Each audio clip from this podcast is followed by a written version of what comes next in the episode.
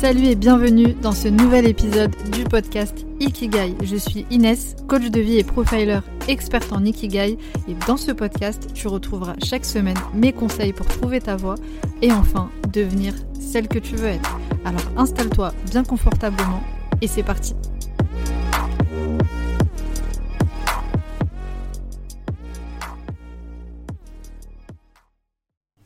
Bienvenue à toi dans ce nouvel épisode du podcast Ikigai. À l'heure où je te parle, ça fait six mois que je n'ai pas enregistré d'épisode de podcast.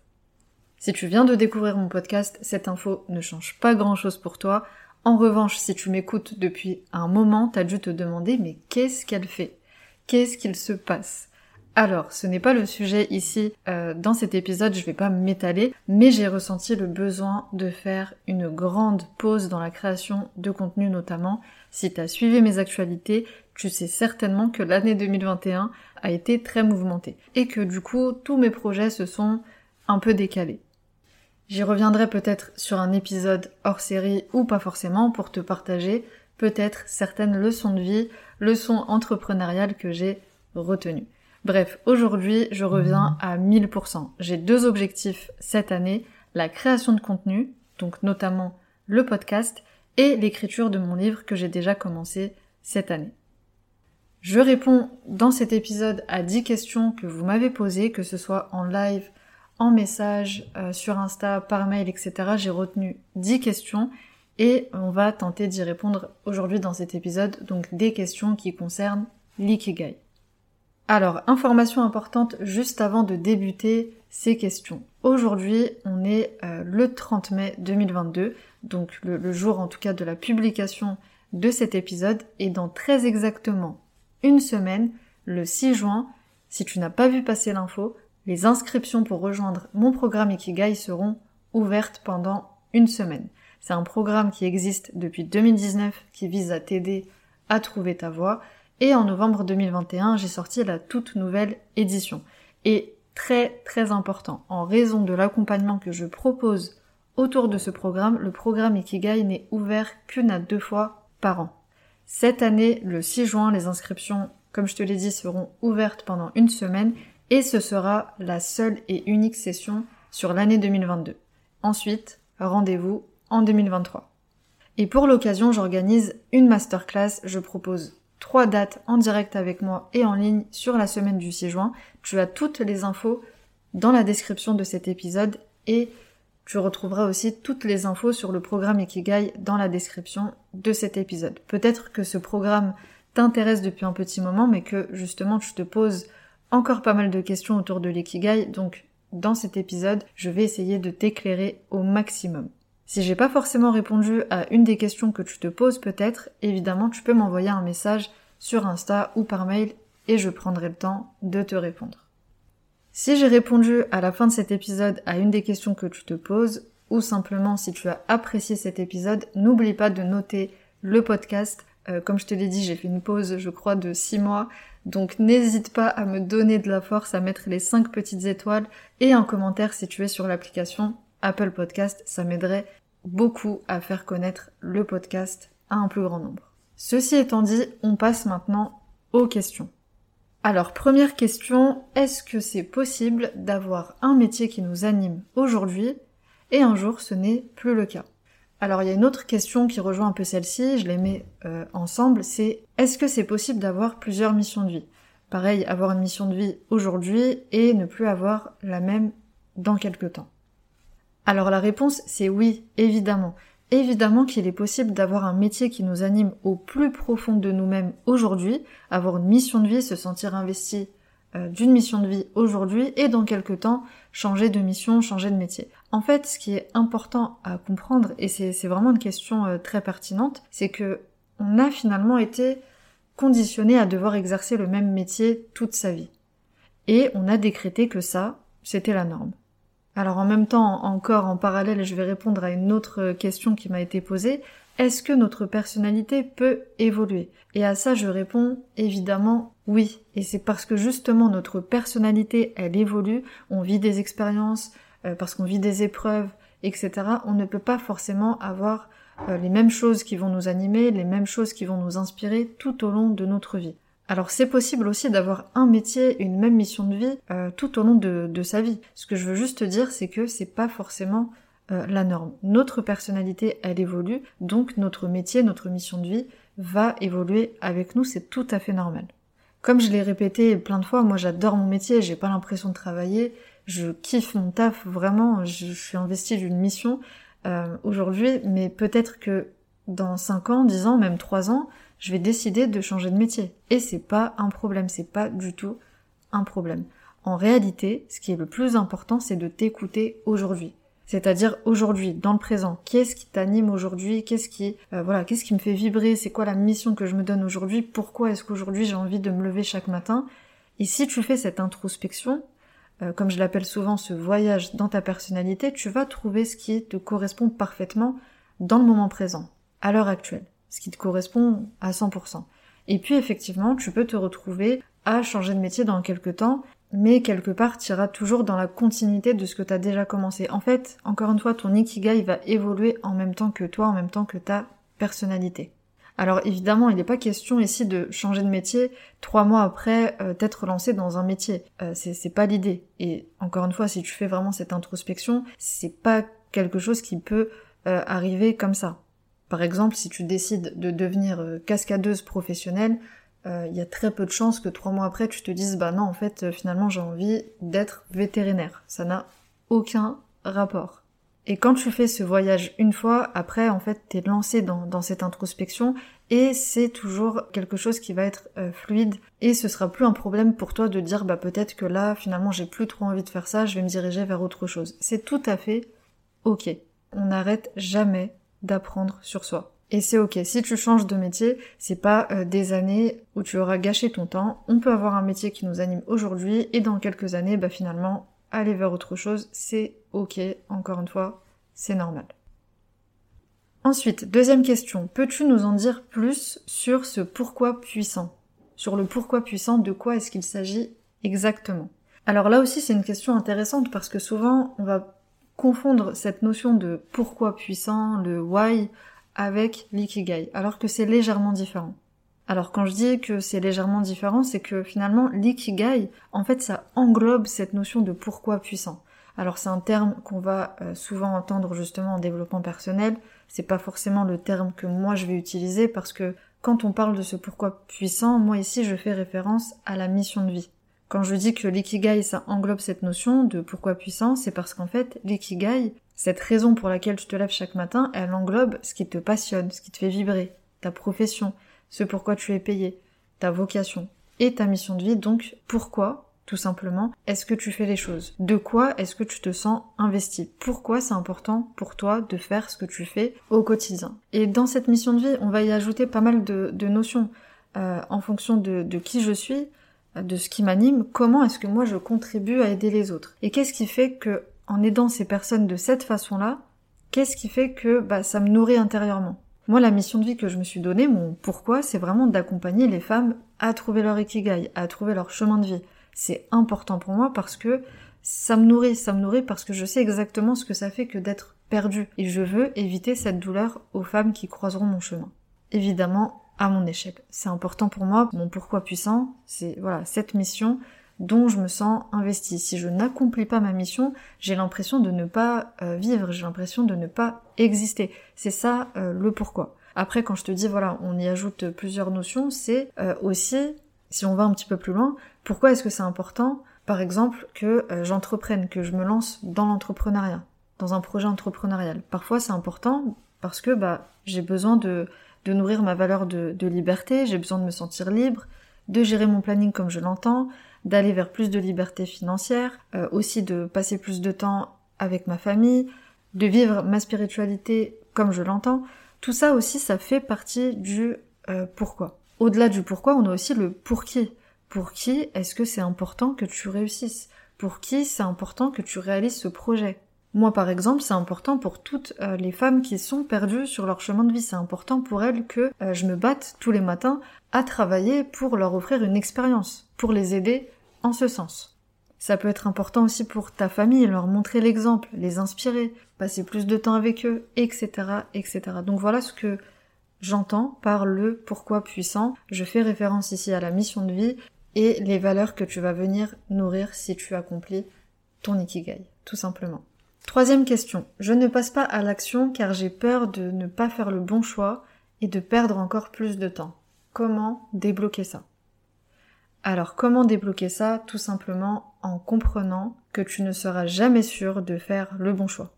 Très simple, tu ne sauras jamais à 1000% si tu es en train de faire le bon choix. C'est très très important pour moi d'être au clair avec toi euh, sur cette question. Parce que c'est souvent ce qui va bloquer la majorité des, femmes que je rencontre.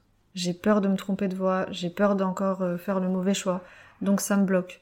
Alors laisse-moi te dire une chose, c'est que vaut mieux passer à l'action et se tromper, et au moins faire un petit bout de chemin, que de ne rien faire du tout et de passer complètement à côté de ta vie. Parce que clairement, c'est ce qui est en train de se passer quand tu te dis, voilà, j'ai peur de me tromper. Euh, alors attention, la peur de se tromper, elle est légitime, je ne la remets pas en cause. C'est normal, surtout si ça fait des années que tu es dans un métier euh, qui ne te plaît pas, que tu as déjà essayé de faire une reconversion professionnelle mais que ça n'a pas marché, forcément tu dis bah là non, je ça y est, j'ai plus envie de me tromper, j'ai envie de trouver la voie parfaite pour moi et c'est bon, euh, voilà. Je te parlais tout à l'heure de faire ce voyage dans ta personnalité. Ce qu'il faut bien comprendre, c'est que quand tu fais cette introspection, quand tu euh, commences à, vraiment apprendre à te connaître et quand tu commences à mettre le doigt sur ce qui t'anime et sur ce qui est important pour toi, sur le métier qui te correspond, il y a très peu de chances que, une fois dans l'action, tu te trompes complètement. Comme je l'ai mentionné tout à l'heure, tu peux pas passer de cascadeuse professionnelle à vétérinaire en moins euh, de 3 mois, ça n'a aucun rapport euh, directement. Mais tu peux effectivement, une fois que tu passes à l'action, te rendre compte qu'il y a des réajustements à faire. Te dire que voilà, c'est pas tout à fait ça. Par exemple, je me lance dans le coaching, bah finalement c'est pas trop le coaching, mais c'est plutôt la formation, quelque chose dans l'éducation, en tout cas dans l'accompagnement. Mais c'est pas tout à fait ça. Et ça, c'est ok, ça peut arriver, c'est normal. Et pourquoi est-ce que c'est normal? Parce que T'auras beau faire cette introspection, t'auras beau faire des exercices, des tests de personnalité, tout ce que tu veux, ça c'est vraiment la, la base, c'est la première grosse étape. Mais tant que tu ne passes pas à l'action, tu ne peux pas savoir à 1000% ce qui te correspond. Tu as besoin de vivre des expériences, tu as besoin de ressentir des choses. Et c'est seulement une fois que tu ressens ces choses que tu auras des réponses beaucoup plus éclairées. Avec une introspection, tu vas avoir des réponses éclairées, tu vas avoir des réponses concrètes, mais cette peur de se tromper, elle ne va pas partir tant que tu ne seras pas passé à l'action. Alors laisse-moi te le répéter, soit tu passes à l'action au risque peut-être de te tromper un petit peu, soit tu passes à côté de ta vie parce que tu ne fais rien. Et à chaque pas que tu vas faire en avant, à chaque action que tu vas mettre en place, tu vas finalement procéder ensuite par élimination. Plus tu vas expérimenter des choses, plus tu vas tester des choses, plus tu vas ressentir des choses et en réalité, tu te rapproches de ton ikigai tout simplement. Quatrième question. Du coup, comment fait-on quand on ne se connaît pas vraiment pour trouver son ikigai?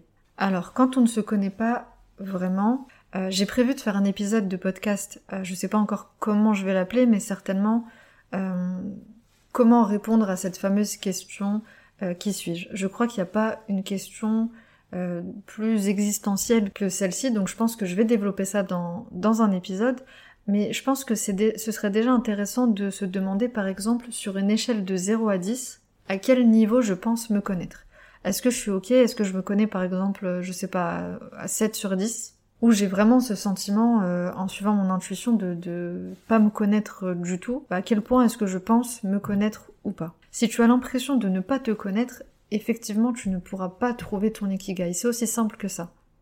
C'est bien pour ça que je suis là justement pour t'aider en ce sens et te donner des clés à travers tout ce que je propose, à travers mon accompagnement notamment. Mais si tu as vraiment voilà cette sensation de ne pas te connaître, de ne pas euh, du tout répondre à cette question, sachant que voilà, je pense que c'est une question à laquelle on ne peut on ne pourra pas répondre à 1000%. C'est très complexe, c'est une question, euh, encore une fois, existentielle. Mais voilà, si tu ne te connais pas du tout, si tu as l'impression de vraiment pas te connaître, tu ne pourras pas trouver ta voie. On ne peut pas trouver son ikigai, on ne peut pas trouver ce pourquoi on est fait, on ne peut pas savoir où on va si on ne sait pas d'où l'on part, si on ne sait pas qui on est vraiment.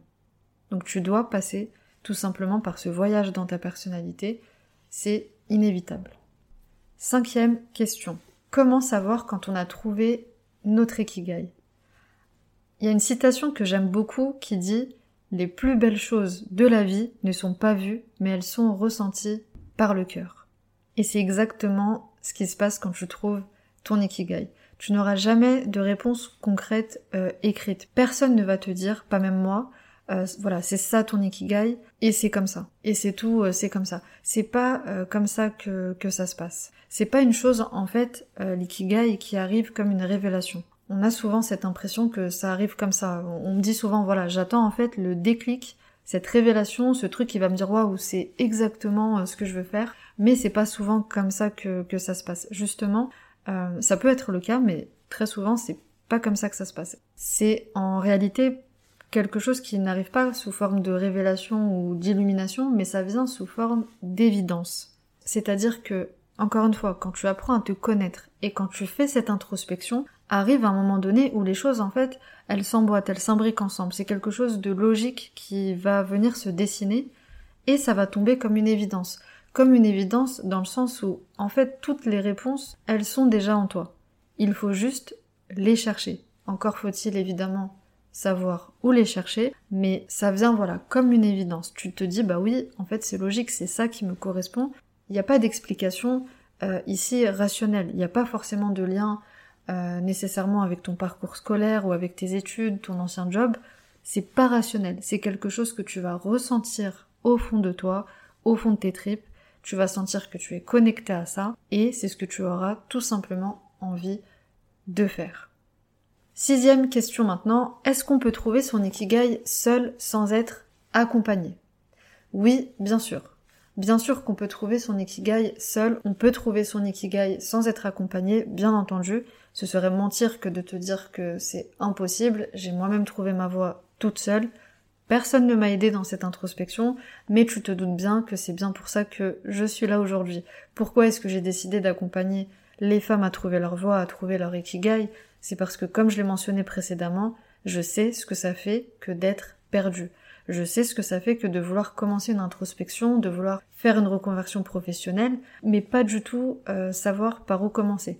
D'avoir justement des peurs, de ne pas se connaître, donc voilà, vraiment être dans, ce flou et, finalement, bah, ça prend du temps quand on est toute seule. Donc tu peux trouver ton ikigai toute seule, tu peux euh, ne pas forcément être accompagnée, mais ça va juste te prendre beaucoup plus de temps et ça demande de l'effort, ça demande de l'énergie et ça demande d'être capable de faire face à soi-même. Ça c'est pas évident et c'est pour ça encore une fois que je propose ces accompagnements euh, qui fait que en moyenne en deux mois il euh, y a un processus qui se crée qui fait qu'on arrive déjà à des réponses. Et c'est parce que, bah justement, encore une fois, moi j'ai galéré toute seule à trouver ma voie, j'ai mis énormément de temps, c'est pour ça que je suis là aujourd'hui, ça me tient à cœur de pas vous faire euh, perdre votre temps. Question numéro 7. Tu parles souvent d'alignement, peux-tu nous en dire un petit peu plus? L'alignement, ça correspond au fait d'être bien dans ses baskets. C'est-à-dire que je pense, en tout cas le, but euh, vraiment quand on veut euh, trouver son ikigai, c'est d'arriver à ce stade où il n'y a plus de différence entre qui tu es et ce que tu fais. Il n'y a plus de différence entre qui tu es vraiment et ce que tu vas faire dans tes actions dans la réalité. C'est ça le réel alignement. C'est-à-dire que tout ce que je fais aujourd'hui dans ma vie, je suis complètement aligné avec ma personnalité. Je suis aligné avec ce que je veux, je suis aligné avec mes valeurs et je ne me sens pas en décalage. Beaucoup de femmes aujourd'hui viennent me voir parce qu'elles ne sont pas alignées. C'est-à-dire que, voilà, entre ce qu'elles font, entre ce qu'elles veulent vraiment et ce qu'elles font dans leur quotidien, il y a un total décalage. Il y a vraiment cette impression de ne pas se respecter soi-même, de ne pas utiliser euh, complètement son potentiel, de passer à côté de sa vie et de faire des choses où on a l'impression de ne pas être sincère avec soi-même.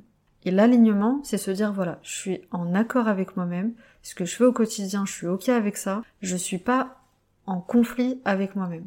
Et plus tu vas être aligné, plus tu vas te respecter.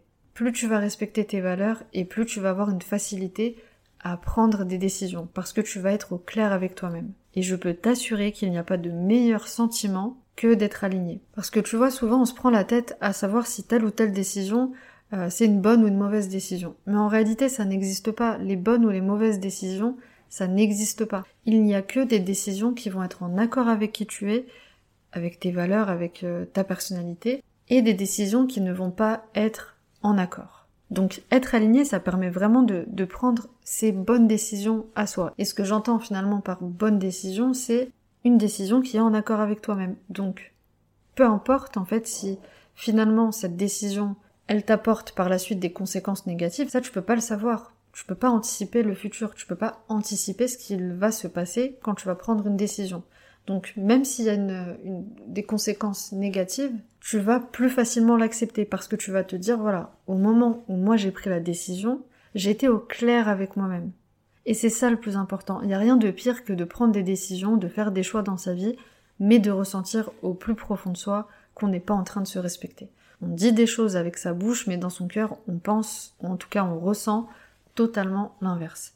Et ça, c'est tout le contraire de l'alignement. Et quand je parle de trouver son ikigai, je parle de ça. Je parle de trouver un métier, de trouver une voie qui nous correspond, avec laquelle on est totalement en accord. Alors, huitième question, souvent les personnes de notre entourage nous complimentent sur certains traits de personnalité.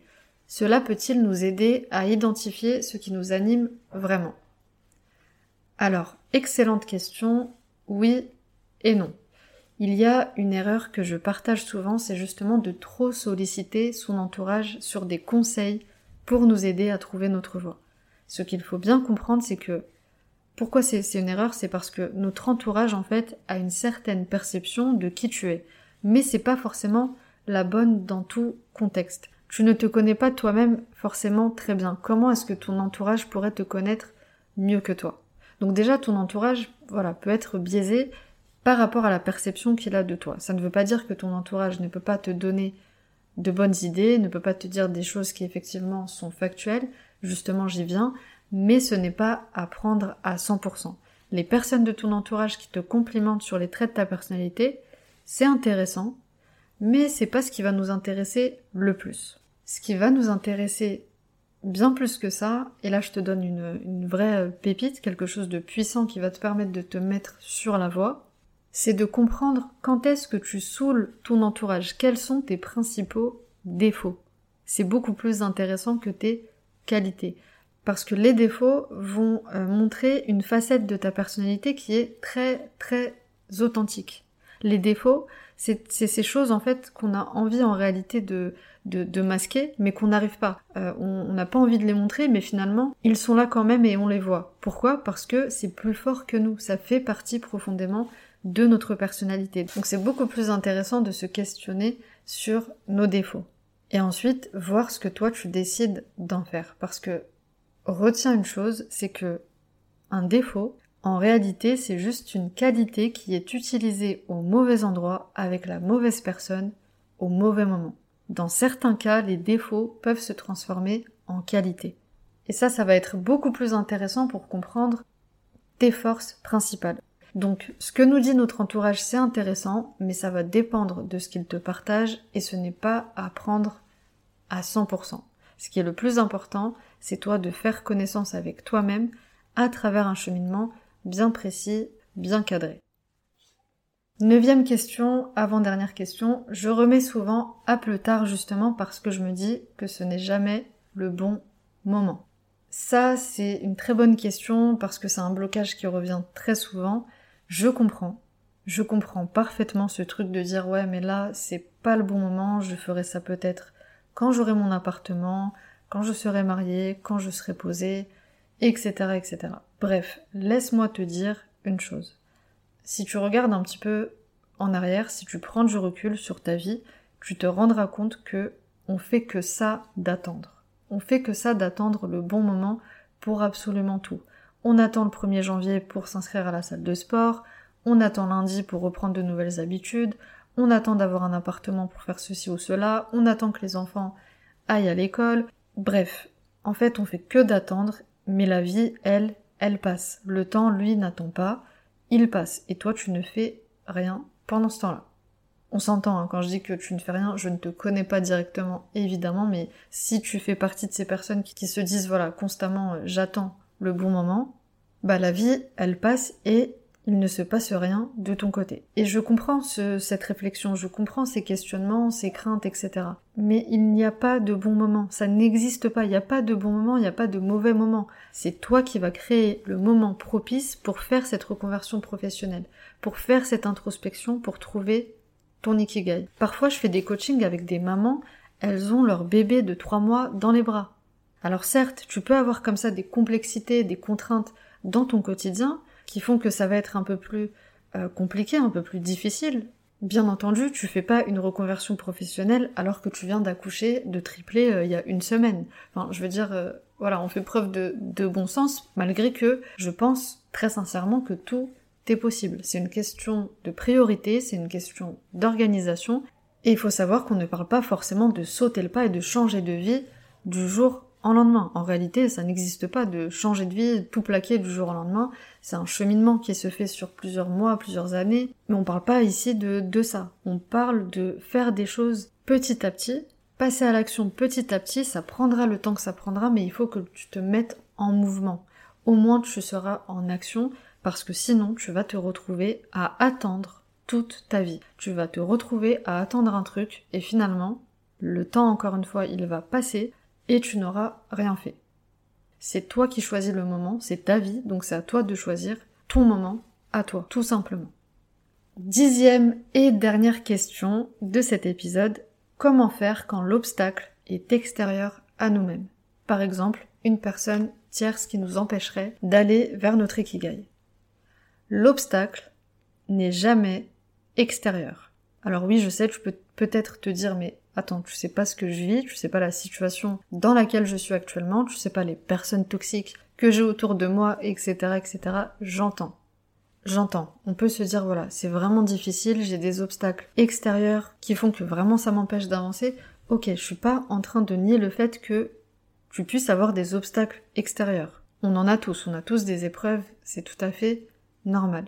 Mais si tu as des obstacles extérieurs, ces obstacles ne peuvent pas t'empêcher indéfiniment à 100% d'avancer. Ça peut te rajouter encore une fois de la complexité dans tes démarches, de, trouver ton ikigai, de faire cette reconversion, mais en aucun cas cet obstacle extérieur peut t'empêcher complètement de vivre ta vie. Le plus grand obstacle et le seul réel obstacle qu'on a dans nos vies, c'est soi-même. Le sens que tu donnes aux choses est plus important que ce qui se passe vraiment dans la réalité. Ça peut être dur à entendre.